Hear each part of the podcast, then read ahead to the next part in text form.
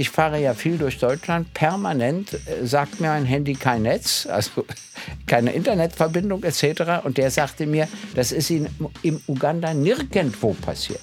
Nirgendwo. Immer hatte er eine Internetverbindung. Können Sie mir mal erklären, warum wir in Deutschland als ein führender Industriestaat dazu nicht in der Lage sind? Ich bin immer sehr gegen den Begriff gewesen. Das ist auch so ein, so ein, so ein sehr, sehr typisches politisches Wortungetüm. In jedem Bierzelt, in fast jeder Rede zu hören, man muss die Menschen mitnehmen. Die Menschen wollen nicht zwingend mitgenommen werden. Das hat sowas von Mitschleifen irgendwie an sich. Die Menschen wollen ernst genommen werden. Sagen Sie mir mal, was ist daran so schlimm? Warum kann man nicht einer Bevölkerung und auch den Journalistinnen und Journalisten zeigen, wie man zu einer Entscheidung kommt? Weshalb muss ich mich hinstellen und ganz schlau sagen, ich habe folgende Entscheidung getroffen und die ist sehr gut begründet. Warum kann ich nicht deutlich machen, ich bin ja nicht der Experte, ich habe nur eine politische Verantwortung. Gysi gegen Gutenberg.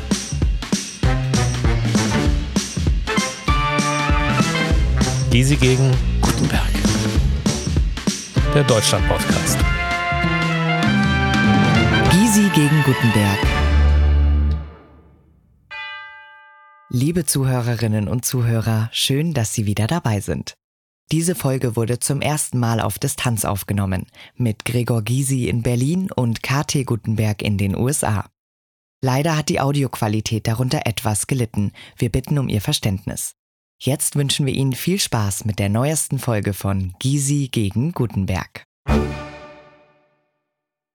Einen schönen guten Tag, liebe Zuhörerinnen und Zuhörer. Heute wieder Podcast Gysi gegen zu Gutenberg.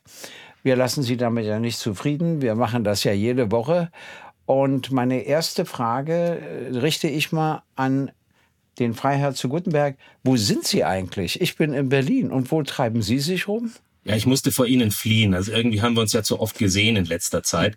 Und deswegen bin ich tatsächlich so weit weg wie irgendwie nur denkbar möglich. Ich bin im Nordwesten der Vereinigten Staaten, in dem Staat Montana. Und Montana ist, äh, wie der, wie der Begriff schon sagt, wirklich in den Bergen. Wir sprechen zu einer Zeit, wo Sie nachmittags gemütlich in Berlin sitzen können. Bei mir ist es 6 Uhr morgens. Und äh, das wird erklären, weshalb ich wahrscheinlich heute wahnsinnigen Unsinn reden werde. Aber der große Vorteil ist, äh, lieber Herr Gysi, durch unsere Entfernung können wir mal testen, wie es ist, wenn wir uns eben nicht reflexhaft an den Kragen gehen können bei unserer Diskussion. Aber ich freue mich darauf, weil wir beide ich glaube, in den letzten Wochen versucht hatten, etwas zu etablieren, dass man miteinander sprechen kann, einen guten Dialog führen kann, auch wenn man vordergründig aus sehr unterschiedlichen Ecken kommt, nicht wahr? Ja, das stimmt. Und liebe Zuhörerinnen und Zuhörer, wir freuen uns, wenn Sie uns Ihre Meinung mitteilen. Sie können auch äh, gerne Fragen stellen. Wir versuchen, die dann zu beantworten. Wenn wir sie nicht beantworten können, haben wir zwei Möglichkeiten. Wir verschweigen es oder wir geben es zu.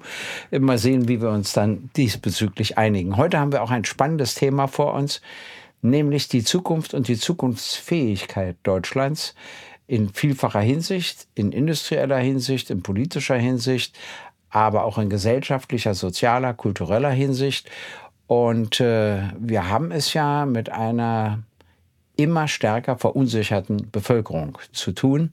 Bei der letzten Bundestagswahl haben 38,5 Prozent aller erwachsenen Deutschen erklärt, dass sie mit der etablierten Politik von der CSU bis einschließlich der Linken nichts mehr anfangen können. Und äh, ein Soziologe hat mir erklärt, dass die Zahl täglich zunimmt nicht etwa abnimmt. Jetzt stelle ich mal eine Frage. Lieber Freiherr, was glauben Sie, woran das eigentlich liegt, dass der Bevölkerungsteil so wächst, der das Vertrauen verliert? Nun kann man sich natürlich zum einen fragen, ist das, ist das, ist die Ursache dafür die Qualität unserer Politik? Ist die Ursache dafür, dass wir uns immer größeren, komplexeren Herausforderungen auf dieser Welt ausgesetzt fühlen? Oder ist es etwas, was vielleicht auch ein Stück weit in unserer Seele verhaftet ist? Dann sind wir doch auch ein Land, wo wir immer wieder spüren, dass es auch eine gewisse Form von Pessimismus gibt, dass man vielleicht nicht ganz so zukunftsfroh roh ist, wie ich das beispielsweise immer wieder in den USA spüren kann. Auch da steht einem oft das Wasser bis zum Hals. Aber da ist es so, da sagt man sich halt, wenn einem das Wasser bis zum Hals steht, ist es relativ ungesund, den Kopf hängen zu lassen. Bei uns ist es so, es gibt eine ganz neue Allensbach-Umfrage oder eine relativ neue Allensbach-Umfrage, wo nur noch 39 Prozent der Menschen in unserem Land der Meinung sind, dass Deutschland in 10, vielleicht 15 Jahren überhaupt noch zu den führenden Wirtschaftsnationen gehören wird. Also ich glaube, die Menschen spüren auf eine Weise, dass wir uns neu kalibrieren müssen in einer Welt, wo Umbrüche stattfinden, wo sicherheitspolitisch sich unfassbar viel tut, wo es enorme Entwicklungen im technologischen Bereich gibt und wo es ihnen einfach manchmal an den Antworten fehlt. Und zwar Antworten, die auch über einen gewissen politisch gewählten Zeitraum hinausreichen. Lieber Gysi, ich habe mich damals in der vergleichsweise kurzen Zeit, Sie sind ja jetzt noch schon ewig dabei in der Politik, aber in der vergleichsweise kurzen Zeit gefragt, ticken wir eigentlich nur in Legislaturperioden. Das ist so etwas, was ja uns immer wieder auch in der Politik mir vorgeworfen wurde, Ihnen wahrscheinlich noch vorgeworfen wird. Sind wir von so vier Jahresrhythmen geprägt? Äh, darauf antworte ich Ihnen gleich. Ich wollte nur sagen, es stimmt natürlich, wir Menschen sind so gestrickt, dass wir immer über das nachdenken, was uns fehlt und nur selten über das nachdenken, was wir haben. Äh, also wir sind eigentlich eher Zweckpessimisten als Zweckoptimisten. Ich bin aber ein Zweckoptimist. Nur davon abgesehen, wenn die Zahl zunimmt, lässt sich das durch die Mentalität nicht erklären, denn die war ja vorher keine andere.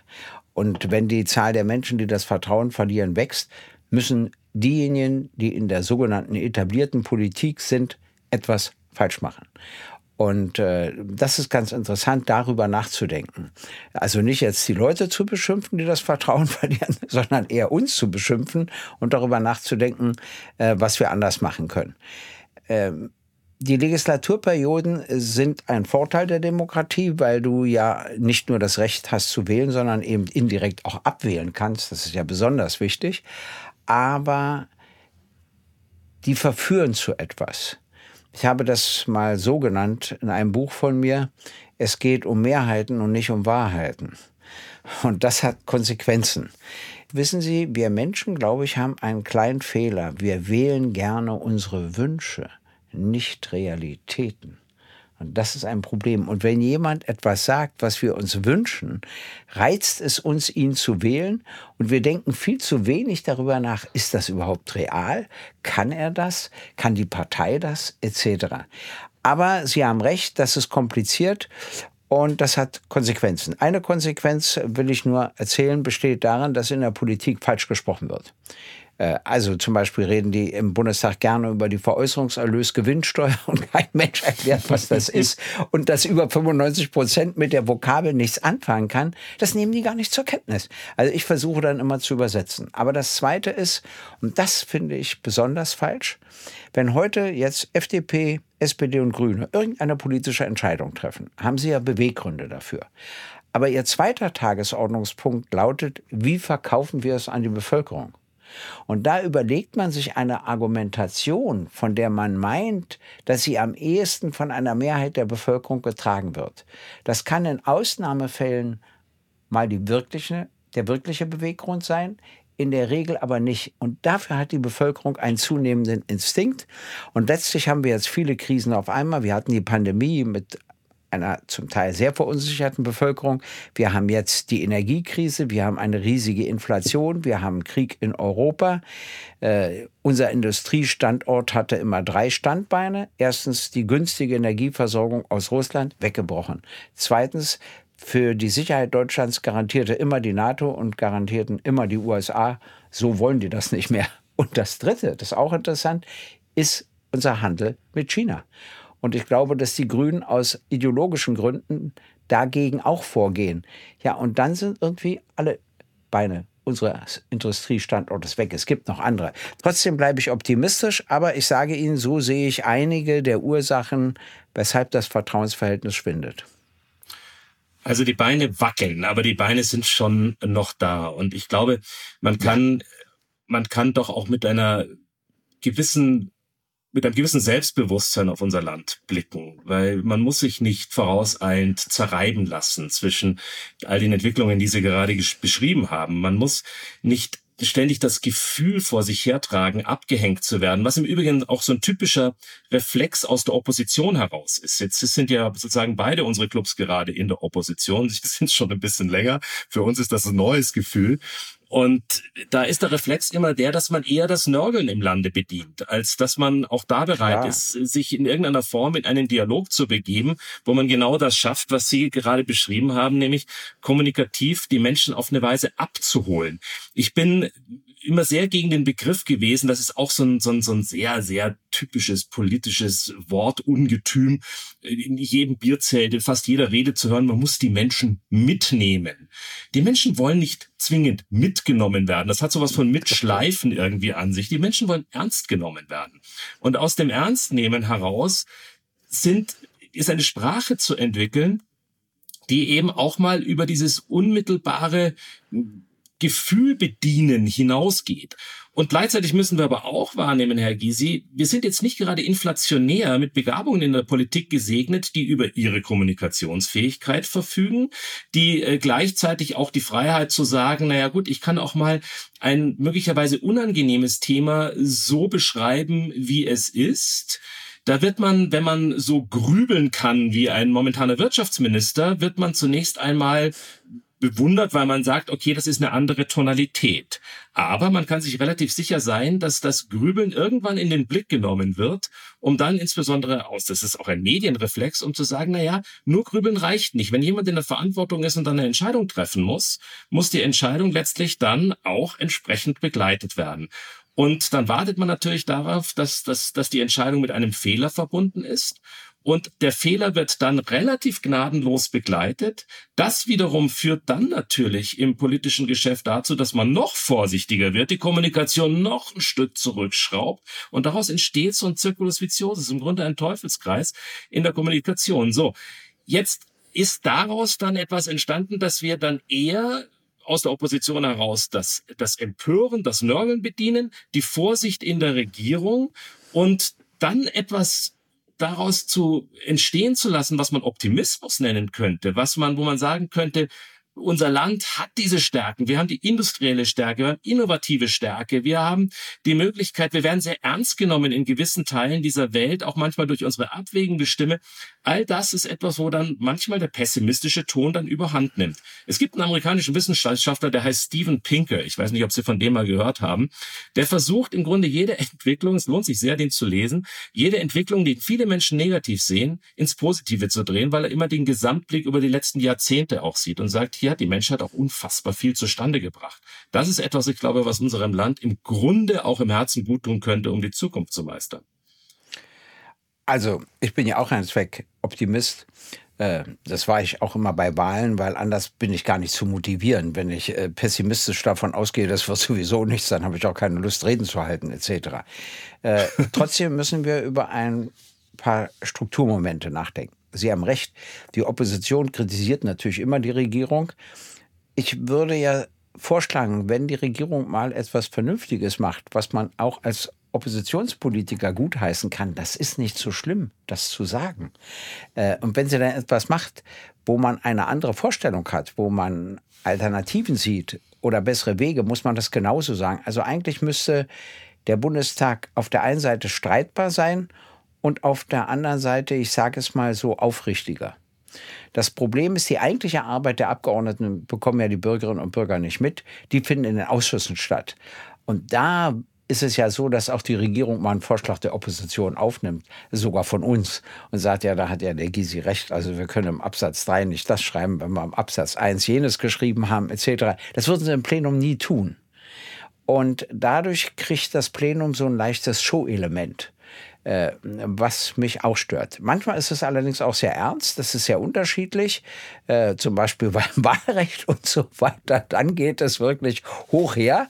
Äh, und manchmal nicht. Trotzdem müssen wir uns Gedanken machen, äh, erstens über die Wahl einer doch nationalistischen Rechtsaußenpartei wie die AfD und dass deren Umfragewerte so deutlich zunehmen, dann genügt es überhaupt nicht, die AfD zu kritisieren. Wir müssen uns kritisieren, was wir falsch machen, dass eine solche Entwicklung stattfindet.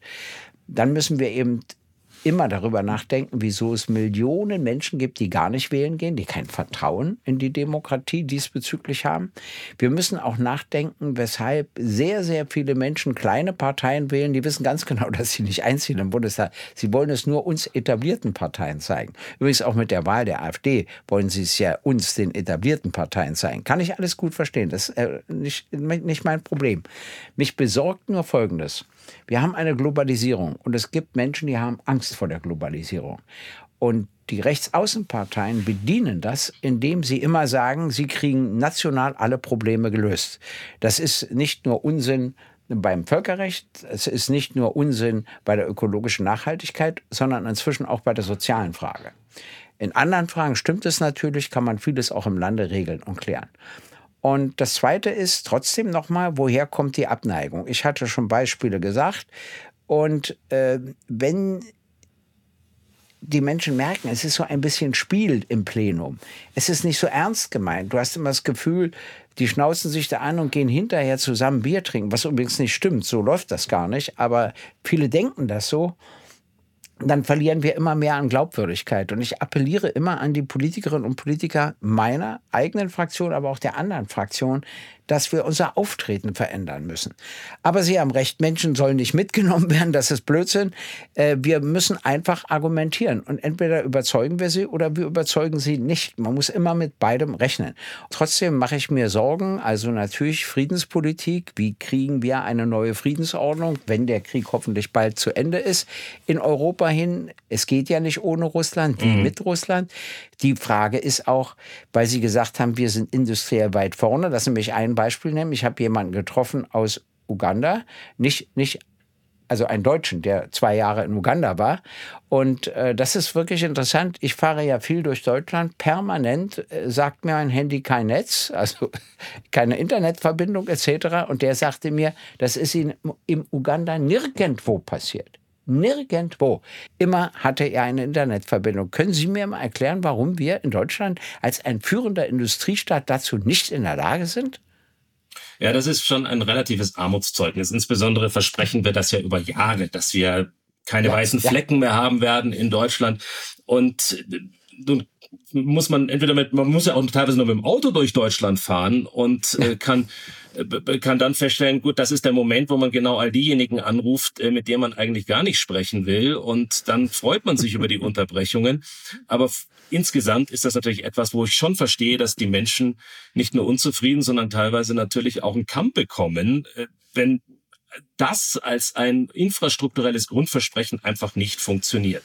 Jetzt kann ich Ihnen allerdings auch sagen, es gibt auch andere große Industrienationen, die hier Versagen ganz nahe dran sind. Also auch in den USA, wo ich mich gerade befinde, die sich ja gerne und in einigen Bereichen ja durchaus auch zu Recht an der Spitze technologischer Entwicklungen sehen, haben sie nicht nur weiße Flecken, da haben sie gerade eine ganze Antarktis teilweise ausgebreitet über diese Nation, wo keine Erreichbarkeit gegeben ist, wo man immer noch nicht in der Lage ist, auch mal Kabel unterirdisch zu verlegen. Da stürmt's dann einmal, dann fallen die ganzen Masten um, dann haben sie Stromausfall.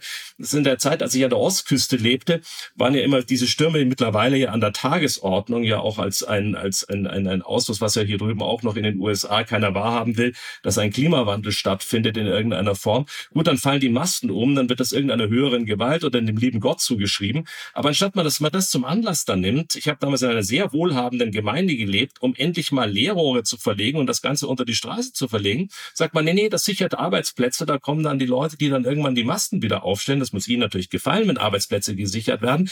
Aber es heißt, am Ende stehen wieder Holzmasten da, bis fünf Monate später der nächste Sturm übers Land zieht.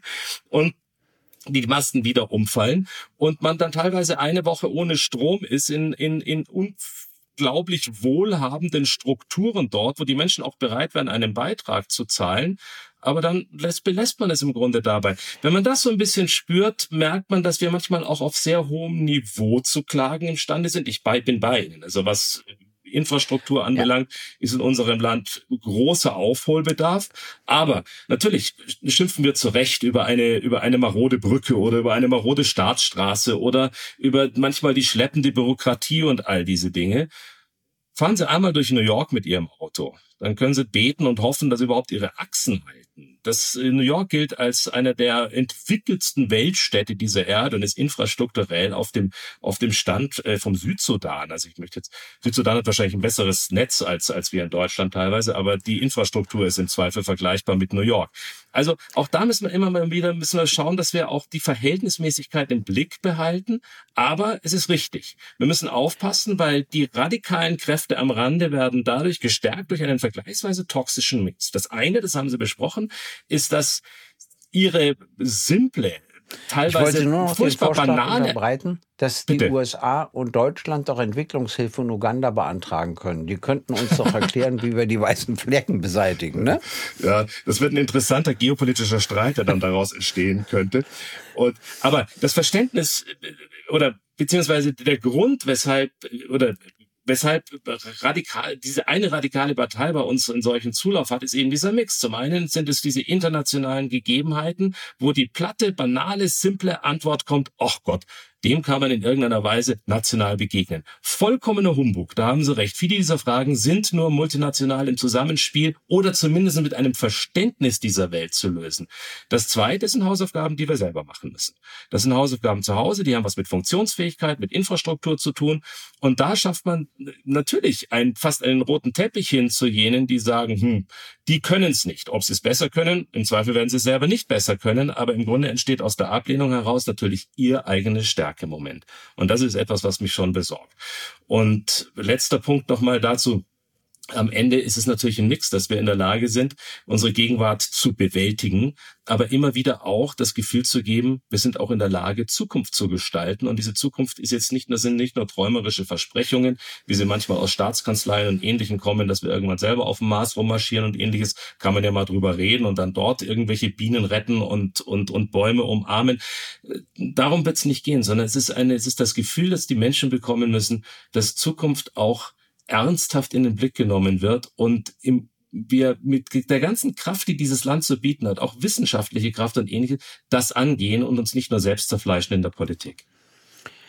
Also es war so, dass Wissenschaftlerinnen und Wissenschaftler, Forscherinnen und Forscher, sagen wir mal, im 19. Jahrhundert eine hohe Anerkennung hatten, in der ersten Hälfte des 20. Jahrhunderts auch noch. Und das hat sich abgebaut. Zum Teil deshalb, weil Wissenschaftlerinnen und Wissenschaftler natürlich auch biologische Waffen, Atomwaffen und weiß ich was alles ermöglichen, sodass dann auch so ein Negativbild entstanden ist.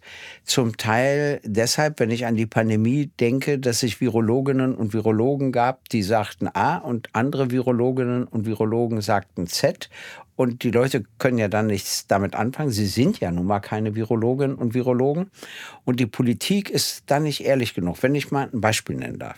Sehen Sie, wenn ich Bundesgesundheitsminister gewesen wäre, hätte ich das völlig anders gemacht als die, die ich erlebt habe.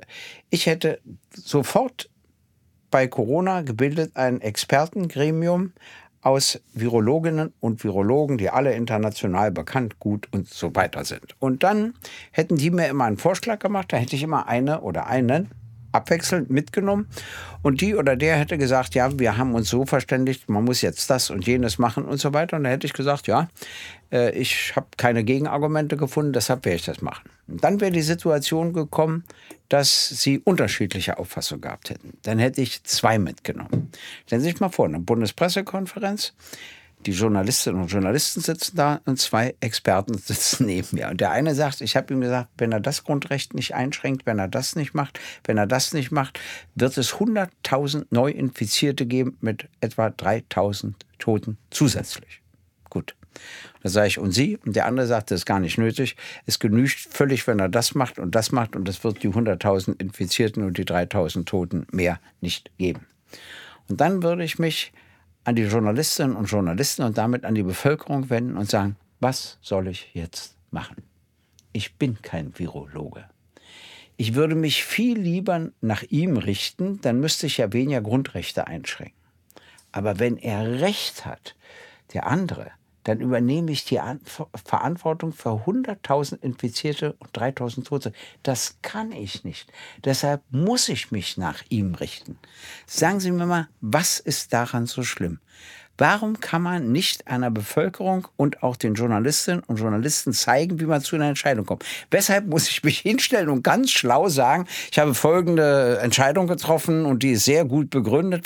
Warum kann ich nicht deutlich machen, ich bin ja nicht der Experte. Ich habe nur eine politische Verantwortung, dass ich sie wahrnehme und von welchen Überlegungen ich mich leiten lasse. Ich verstehe es nicht. Ja, und insbesondere haben wir da sogar mal den seltenen Fall, dass wir eigentlich auf dem Papier einen Experten im Amt haben, der ja sogar mal den Hintergrund mitbringt, ein Gesundheitsministerium zu leiten. Das ist ja eine sehr unübliche Gegebenheit, weil in der Partei wird ja das regelmäßig, ist wahr, aber Parteien davor hat man ganz anderen Minister. Davor, aber davor, davor hatten wir einen ganz anderen Minister. Ich meine das auch generell. Das muss gar nicht nur Gesundheit sein. Das können auch andere äh, Felder sein. Wir tragen eine politische Verantwortung und tun immer so. Die Bundesministerin, oder wir kann ich nicht sagen, ich war ja noch nicht Bundesminister. Und man tut immer so, als ob man der Experte auf dem Gebiet ist. Das ist gar nicht nötig.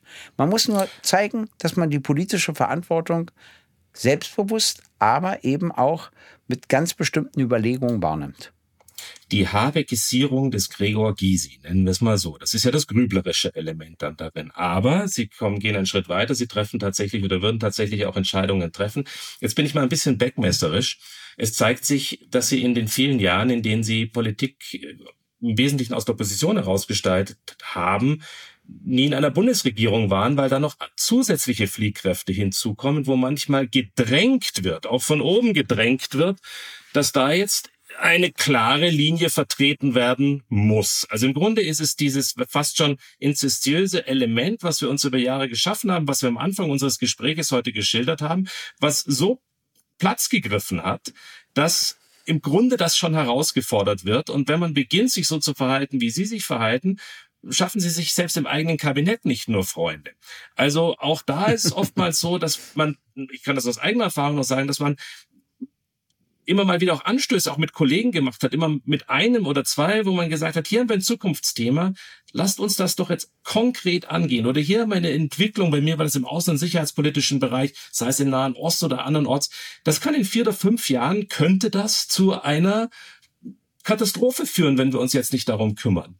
Und dann war nicht selten die Antwort, sei es aus der eigenen Partei heraus oder sei es aus einer Koalition heraus oder sei es auch mal von der Führung gewesen zu sagen, das mag schon alles richtig sein, aber gegenwärtig haben wir dieses oder jenes Problem, dass es unmittelbar tagesaktuell zu lösen geht. Da kümmern wir uns dann darum, wenn es soweit ist. Und dann sind wir wieder in diesem, in dieser Schleife drin, über die wir vorhin schon versucht haben, ein wenig zu sprechen, dass man gegenwartsgetrieben zum einen, Legislaturperioden getrieben zum anderen ist und im Grunde das Maximum der Zukunftsfähigkeit sich daraus sich daraus entwickelt. Ich bin bei Ihnen, man muss immer so ein bisschen aufpassen, wenn man mal nicht weiter weiß, bildet man den Expertenkreis nicht. Also das ist, das ist auch so ein Reflex, den man gerne hat. Aber Sie haben mit Ihrem Beispiel gezeigt, dass man da auch Führungsverantwortung zumindestens in der Idee zeigen kann.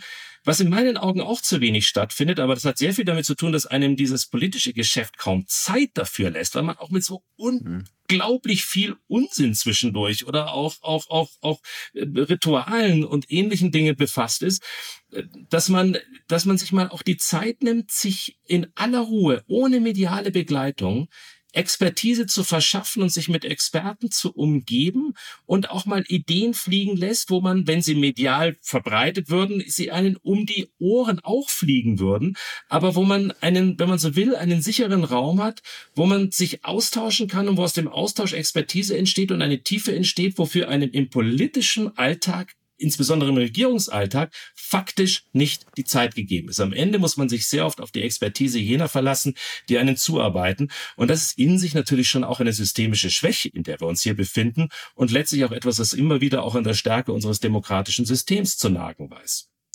Also, äh ich hatte vorhin was über die Wissenschaft gesagt, ich muss noch was hinzufügen. Ich finde ja die Pflege von Wissenschaft und Forschung ganz wichtig.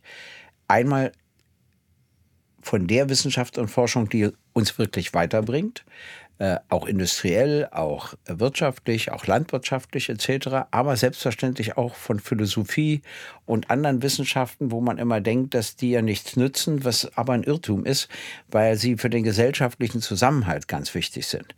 Und wir müssen uns auch Gedanken machen, wie wir in den Schulen in Deutschland besser zu Demokratie und Freiheit erziehen. Wir müssen eben deutlich machen, wie es ist, wenn keine Freiheit herrscht, wenn keine Demokratie ist. Mich besorgt diese Tendenz hin zu der starken Person an der Spitze eines Staates, die schon alles richten und leiten wird. Wir dürfen es den Menschen auch nicht zu bequem machen. Es gibt auch wir müssen auch mehr zur Eigenverantwortung erziehen. Trotzdem dürfen wir nie vergessen, dass andere Menschen ganz anders leben und deshalb eine andere Sicht haben. Die fünf reichsten Familien in Deutschland haben wertmäßig das gleiche Eigentum wie die finanziell untere Hälfte der deutschen Bevölkerung, das heißt wie 42 Millionen Menschen. Fünf Familien haben das gleiche wie 42 Millionen Menschen. Und wir gehören ja eher zur Oberschicht, also nicht zu diesen fünf Familien, weiß Gott nicht, aber immerhin, also obere Mitte, sage ich mal. Äh, das ist auch alles okay, das ist nicht mein Problem, aber die unten dürfen wir nie vergessen, weil die verlieren schon deshalb, weil sie ganz anders rechnen müssen, weil sie ganz anders den Tag gestalten müssen. Verlieren sie Vertrauen. Und wenn sie dann Kinder haben und wir uns zu wenig darum kümmern, dass die chancengleichen Zugang, die Kinder zu Bildung, zu Ausbildung, zu beruflich, aber auch beim Sport, ähm, äh, bei Kunst und Kultur haben. Ich sag mal nur Dressurreiten ist ja sehr schön, aber ich kann mir da die Tochter einer Hartz-IV-Empfängerin nicht vorstellen bisher. Und das darf es nicht geben. Und wissen Sie, wenn wir da mehr Chancengleichheit herstellten, dann gäbe es, glaube ich, auch mehr Zuspruch der Bevölkerung. Und denen, denen es besser geht, kann man erklären, dass es auch ihnen besser geht, wenn es anderen nicht schlecht geht. Mm. Mir geht es besser, Ihnen geht es besser. Ich brauche keine Leute, denen es schlecht geht. Im Gegenteil. Und wenn man das ehrlich rüberbringt, glaube ich, kann man auch Vertrauen wiederherstellen, das leider schon ziemlich verspielt worden ist. Das Vertrauensproblem ist eines, das tief sitzt, äh, ganz ohne Frage. Wir müssen, ich bin auch wirklich bei Ihnen, dass wir aufpassen müssen, aus ja, manchmal aus dem Hochmut dass es einem besser geht und auch aus hm. und jedem Einzelnen, der in der Politik befinde ich, es geht es besser als jene, jene, die Sie gerade beschrieben haben. Also da nicht nur nicht den Blick zu verlieren, sondern gleichzeitig um Himmels Willen alles dafür zu tun, dass der Standard sich da auch verbessert, steht für mich vollkommen außer Frage. Gleichzeitig müssen wir natürlich auch sehr aufpassen, dass wir in der Argumentation ähm, jene fünf Familien, die Sie gerade benannt haben, nicht zum Feindbild stilisieren. Also das ist etwas, da muss man eine ganz feine Linie fahren. Auch das sind ja in der Regel verantwortungsvolle Menschen. Und, und, und, und ihre Verantwortung kann man immer wieder aufs Neue herausfordern. Aber auch da ist, muss man in der Diktion, im, im, in der Wortwahl sehr, sehr aufpassen, dass man eben nicht spaltend wirkt, sondern eher verbindend. Und dass eine ähnliche Gefühlslage, wie wir sie gerade diskutieren, bei den fünf Familien gegeben ist, wie wir sie jetzt unserer Diskussion haben. Also von daher glaube ich, ist das schon etwas, was zwingend dazu beiträgt, dass sich insgesamt eine, eine, eine, eine neue Tonalität in der Auseinandersetzung darstellt. Die Frage, jetzt haben Sie auch noch von den Dressurreitern gesprochen, das hat mich natürlich äh, persönlich getroffen, nachdem eine meiner Töchter Dressur reitet. Da haben Sie mir einen ganz wunden Punkt bei mir erwischt da darf ich Ihnen zumindest eines zurufen. Ja, Reiten ist ein, ein teurer Sport. Auf der anderen Seite ist er in unserem Lande immer, immer noch, Gott sei Dank, ein Sport, der von vielen hunderttausend Menschen wahrgenommen wird und auch wahrgenommen hab, werden ich, kann. Ich das sehr und, schön. Äh, und, und, und das wahrgenommen werden können ist etwas, das müssen wir, dafür müssen wir sorgen. Da, da darf ich auch noch mal das US-Beispiel, auch wenn das jetzt mittlerweile fast inflationär in der Sendung der Welt, da ist es was ganz was anderes. Da ist es wirklich ausschließlich, fast ausschließlich Dressur- und Springreiten, ein Sport der Kinder, die über ein unfassbares, manchmal noch nicht selbst erarbeitetes Vermögen verfügen. Und da ist es nun wirklich so, dass sich da eine Spaltung sehr, sehr weit auftut. Wir haben heute Themen besprochen, die uns im Grunde in, die Verantwortung nehmen, Zukunft zu gestalten, gestalten zu wollen, egal ob man wie Sie noch in der Politik ist und Ihnen steht ja noch bei ihrem jugendlichen Alter auch noch eine, eine, eine große politische Zukunft voraus. Es ist ja schön, dass wir haben zuletzt mal über Kissinger gesprochen, der ist 100 geworden, lieber Gregor Gysi. Und ich bin froh, dass es Menschen mit einem klaren Kopf und auch wenn sie jetzt nun wirklich nicht aus meinem Lager sind, weiterhin gibt, die auch in der Lage sind, Dinge anzusprechen, auszusprechen und Politik gestalten wollen, auch wenn das traurige Schicksal sie über Jahre heimgesucht hat, immer noch in der Opposition zu sein. Ähm, als ich damals in der, in, in, in, selbst für die Union Politik wahrgenommen habe, haben wir uns über die Opposition anderer gefreut, sind aber selber auch mal in der Opposition gelandet. Deswegen kann ich das Gefühl so ein bisschen nachvollziehen. Was wir unserem Land nehmen müssen, ist dieses ständige Krisengefühl.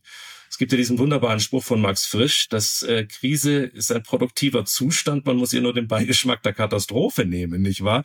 Und das Letzte, was wir brauchen in unserem Land, ist ein ständiges Bedienen dieses Katastrophendenkens. Und ich glaube, dazu trägt es bei, wenn man in der Lage ist, miteinander zu sprechen und offen miteinander zu sprechen. Und wahrscheinlich sollten wir es mit Mark Twain halten, der gesagt hat, natürlich kümmere ich mich um die Zukunft, aber insbesondere habe ich ja auch voll den Rest meines Lebens darin zu verbringen. Und äh, wenn das die Maßgabe ist, glaube ich, muss uns nicht nur bange sein. Also es gibt sehr schöne Sprüche.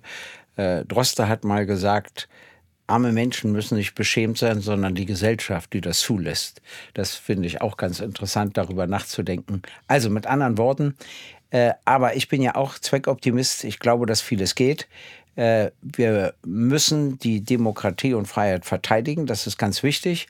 Und wir müssen vor allem, äh, was ich schon gesagt habe, dazu anders ausbilden und erziehen. Das nächste Mal würde ich gerne mal über unser Wahlrecht sprechen, wie man das erweitern kann um Volksabstimmung, aber auch wieder nicht gefährdet dadurch, wie man vielleicht die Landtagswahlen anders gestalten kann, als das gegenwärtig der Fall ist, über jedes Jahr drei, vier Wahlen etc. Äh, und wenn wir nämlich unsere Demokratie diesbezüglich entwickeln und greifbarer machen für die Menschen, ihnen auch mehr Verantwortung zutrauen, dann mache ich mir noch viel weniger Sorgen um unser Land, weil ich glaube, wenn die Menschen mehr zu sagen haben, es unserem Land nicht schlechter geht, ganz im Gegenteil. Und dann gibt es ja immer noch die Politikerinnen und Politiker und den Bundestag und alles etc. Das ist ja auch wichtig. Da gibt es eben die spezifischen Aufgaben. Also würde ich mal so enden, dass ich sage, es gibt ernsthafte Gefährdungen für unsere Zukunft, aber man kann sie auch noch gestalten und wir sollten was dafür tun und nicht bloß rumjammern, sondern ein bisschen zupacken. So ist es. Und das Wahlrechtsthema das ist wirklich eins, das werden wir uns annehmen, müssen wir uns ja eh beeilen, weil momentan ist ja ein Wahlrecht verabschiedet worden, was dazu führen könnte, dass unsere beiden Parteien irgendwann nicht mehr im Bundestag sind. richtig, Und da ist das schon ein gewisses Selbstinteresse. Gucken Sie mal, da haben wir plötzlich um eine Interessenübereinstimmung. Ja, so, da aber hat uns nur die Ampel zugezwungen. Ne? Sehen Sie mal, da kann man sich ja fast, kann man so in dem Sinne die Ampel sogar loben, dass sie uns noch näher zusammengeführt hat. Zusammengedrückt. Wir, Damen und Herren, liebe Zuhörer und Zuhörer, sind froh, dass wir es geschafft haben, Sie dazu zu bringen, uns zuzuhören. Und danke, dass Sie dies tun möglicherweise finden Sie uns unmöglich und grauenvoll und fürchterlich, dann schreiben Sie uns das bitte, weil es hilft uns auch diese Sendung immer besser zu machen. Und wir wollen weitermachen. Wir wollen weiter reden. Wir wollen offen reden, sprechen, diskutieren. Aber wir wollen auch mit Ihnen diskutieren. Und von daher ist es wichtig, dass wir von Ihnen immer wieder Fragen wenn bekommen. Jemand uns, wenn jemand uns gut findet, habe ich auch nichts dagegen, dass er uns schreibt. Das musste jetzt von Ihnen kommen. Also beides. Ich war jetzt ein bisschen der, derjenige, der sich hier selbst gegeißelt hat. Und wir beide finden uns natürlich großartig, aber wissen auch sehr über unsere Schwächen. Und deswegen lieber Gregor Gysi, sagen Sie doch noch mal, wie man uns erreicht und äh, und wenn man uns erreicht, dann kommen auch immer wieder Fragen hinein. Ich glaube, auch diesmal ist, hat die Redaktion eine Frage ausgesucht, die wir immer wieder auch mal beantworten sollen. Wir werden an einer anderen Stelle auch mal viele Fragen aufarbeiten in einer eigenen Sendung. Ja, auf jeden Fall. Sie kennen ja unsere E-Mail-Adresse und alles. Sie können uns jederzeit anschreiben und äh, wir bekommen das aufgearbeitet. Im Bundestag ist es so, dass ich nicht alle, aber fast alle Briefe selbst beantworte und E-Mails. Wenn ich es nicht mache, dann unterschreibe ich auch nicht. Dann sollen die Mitarbeiterinnen und Mitarbeiter unterschreiben. Und äh, es gibt viele Abgeordnete, die das nicht machen. Und das ist ein großer Fehler, weil dann verliert man immer mehr die Verbindung. Und wir beide hier, wir bekommen das aufgearbeitet, aber wir lesen es auch selbst und ziehen unsere Schlussfolgerungen daraus. Erst wehrt man sich immer gegen Kritik, so innerlich ein bisschen, und dann sagt man, es ist ja doch was dran. Also ein Zuschauer hat uns beide gefragt, wann wir zum ersten Mal in unserem Leben gelogen haben. Ich kann das sofort beantworten. Und zwar Ich meine, wahrscheinlich als Dreijähriger irgendwann, das habe ich aber vergessen. Aber woran ich mich erinnere, ist, es gab mal eine ganz seltene Situation, dass ein Mädchen mehr von mir wollte als ich von ihr, sonst war es immer umgekehrt, aber in dem einen Fall war es so. Und da habe ich gelogen, weil ich keine Lust hatte, mit ihr und ihren Eltern das Wochenende zu verbringen und habe irgendwo gesagt, wo ich bin. Natürlich hatte ich die Lüge am nächsten Morgen vergessen und da hat sie mich sofort erwischt. Und da habe ich zu mir gesagt, Gysi, es hat keinen Sinn. Man kann nur lügen, wenn man in der Lage ist, sich seine Lügen zu merken. Wenn man wie du, die schon am nächsten Morgen vergessen hat, läuft das einfach nicht. Und so habe ich es dann bleiben lassen. okay, also ich habe mich sicher immer wieder dabei erwischt. Ich kann mich an einen sehr frühen Moment erinnern und das ist ja etwas, was jedes Kind in irgendeiner Form durchmacht. Ich habe einen, einen, einen sehr gefräßigen Vater gehabt, und zwar gefräßig mit Hinsicht auf Gummibärchen und Süßigkeiten. Und das ist ja etwas, was ein junger Bub sofort aufspürt, wo er die versteckt. So, die habe ich geplündert und mit vollen Backen und gleichzeitig aber vollen Hosentaschen stand ich dann vor meinem Vater, der mir gesagt hat, ob ich mich gefragt hatte, ob ich ihm die Süßigkeiten weggefressen hätte, was ich natürlich mit vollem Mund nuschelnd verneint hatte und festgestellt hatte, dass das eine eher dümmliche, ungesunde Form der Kommunikation mit dem eigenen Vater war. Hat es mich etwas gelehrt, weiß ich nicht, aber zumindest war es eine frühkindliche Erfahrung mit der Lüge. Dann muss ich Ihnen noch die Geschichte von einem Mann erzählen, der sich entschlossen hat, mit seiner Frau zu verreisen und das erste Mal Silvester die drei Kinder alleine zu lassen. 16-jährigen Sohn, 12-jährigen und 3-jährigen. Und der 16-jährige trug die ganze Verantwortung. Und auf jeden Fall ist der Zaun des Nachbarn völlig eingeknickt worden zu Silvester.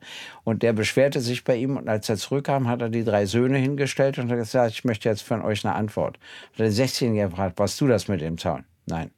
Dann hat er den 12-jährigen gefragt, was du das mit dem Zaun? Nein. Der Dreier sagte, ich war's. Und damit war für ihn alles geklärt. Und ich habe gesagt, es war eben doch ein Fehler, wegzufahren zu Silvester. So, und der Dreijährige war im Zweifel Sie, lieber Herr Gysi, und äh, vor dem Hintergrund war die große Karriere vorgezeichnet. Alles Gute, bis zum nächsten Mal. Danke. Bis zum nächsten Mal. Tschüss. Gysi gegen Gutenberg ist eine Produktion der Open Minds Media GmbH. Neue Folgen hören Sie jede Woche, überall, wo es Podcasts gibt.